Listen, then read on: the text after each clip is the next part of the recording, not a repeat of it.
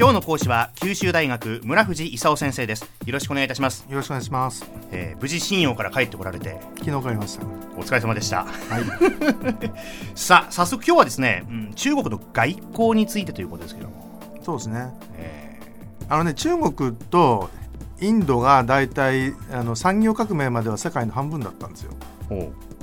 でところが産業革命で中国とインドが落ちこぼれてねう、うんところが中国としてはあの歴史の間中ほとんどあのアジアの中心は自分だったとうん。いうふうに思ってて、うん。なんかそのヨーロッパとかアメリカがその世界のルールみたいに言ってるけどほとんどは自分がルール作ってきたじゃんと。言ってまたその立場を復活しようとしてると。いうのが一つのあの中国の外交の背景にあるはい。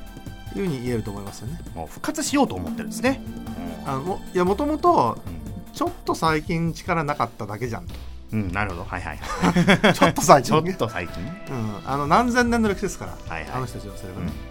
であのあの香港なんかあのイギリスに取られたりしたでしょ？アヘン戦争で、うん。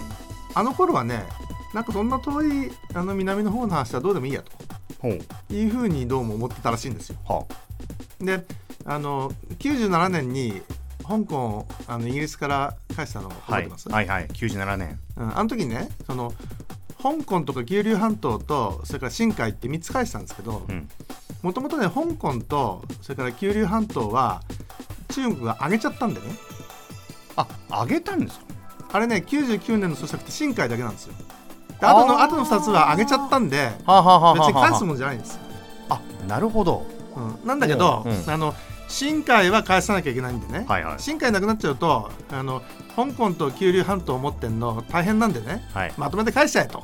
あなるほど。いうのがイギリスの立場。それでその香港の人たちはそうなのと、うん。なんか嫌だなと。うん。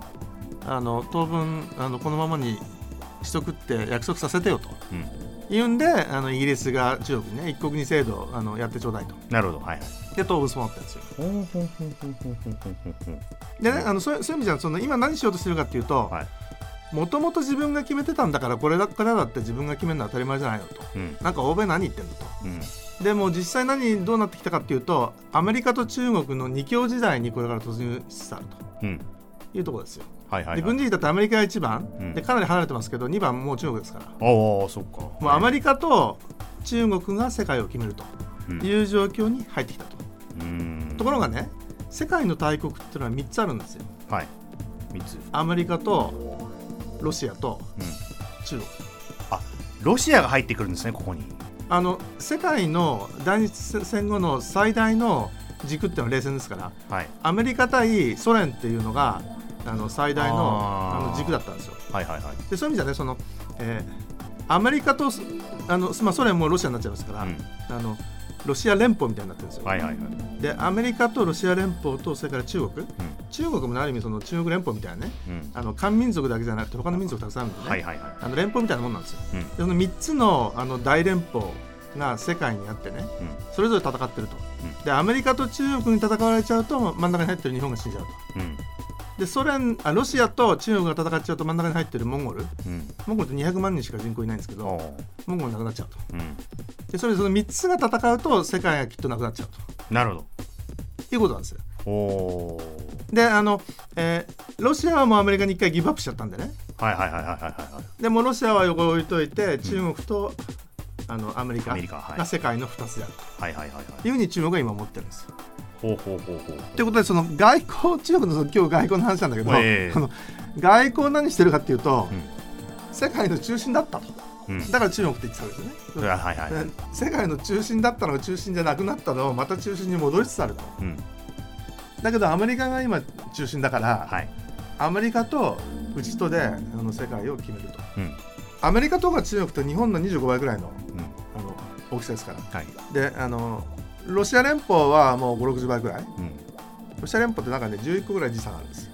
あはいはいはい。中国1個ですけど、え。あのロシアはあの東からえ西まで西までね。広いでしょ、はい。ヨーロッパから、はいはい日本までこうずっとあるでしょ、うん。時間が全部違うんですよ。うんうんうんうんうん。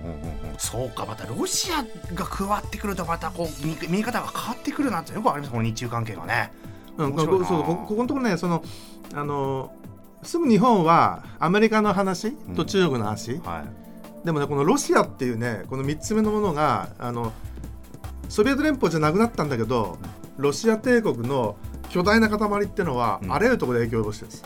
うん。でちょっと私ちょっと見に行ってきたんですね。あ。もう零下30度でね 寒いんですわこれ いや本当寒いってもんじゃもう精子がかかるみたいなね。あのねそそこまで寒いわけでしょ。肌がねピリピリしてうん。もう出た瞬間うん。あの鼻毛が凍っちゃうみたいな感じ。あピチピチピチって感じですよね。なかなかな感じられないですねそういう感覚っていうのはね。九州にいるとね特にねさあここまであの中国の外交について、まあ、ロシアの話を中心にお話しいただきましたけどもまとめていただくとどんな感じになるんですか、あのねまとめると、うん。あのもともとインドとともに世界の中心だった中国があの産業革命以降落ちこぼれてたのがまた戻ってきたと。うん。でアメリカと中国の二強になりつつあると。いうのが今世界の歴史ですよ。うん。であの、えーそんな中でねあの日本はあの中国より偉いというふうにこの50年くらいこう思ってきたんだけど、うん。まあ、ある意味ねあの中国の方が偉い偉い時代がもう何千年もあったわけですよ。まあ。で日本のそのひらがなカタカナもあの漢字借りててうん。使ったりしてるしてるわけなんでね、うん。中国が真似してるとか言ったって日本だってじゃあその漢字真似したんじゃないのとうん。言われたらまあその通りなんですよ。うん。でそういう意味じゃねもうあんまりねあのアメリカとか中国とかロシアとかねそういう人たちとねあの喧嘩しない方がいいですよ。そういった意味から見てもやっぱみんなで仲良くやれよじゃないかということですよね。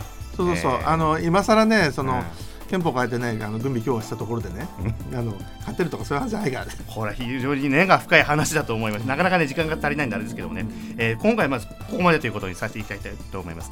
えー九州大学村藤勲先生でした。ありがとうございましたありがとう。ございました。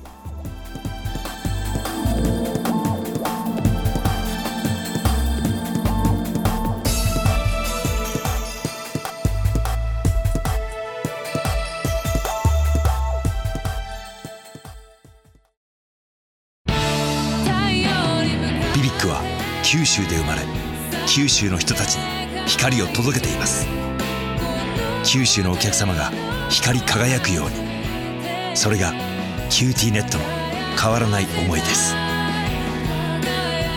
キラキラつながる「QTnet」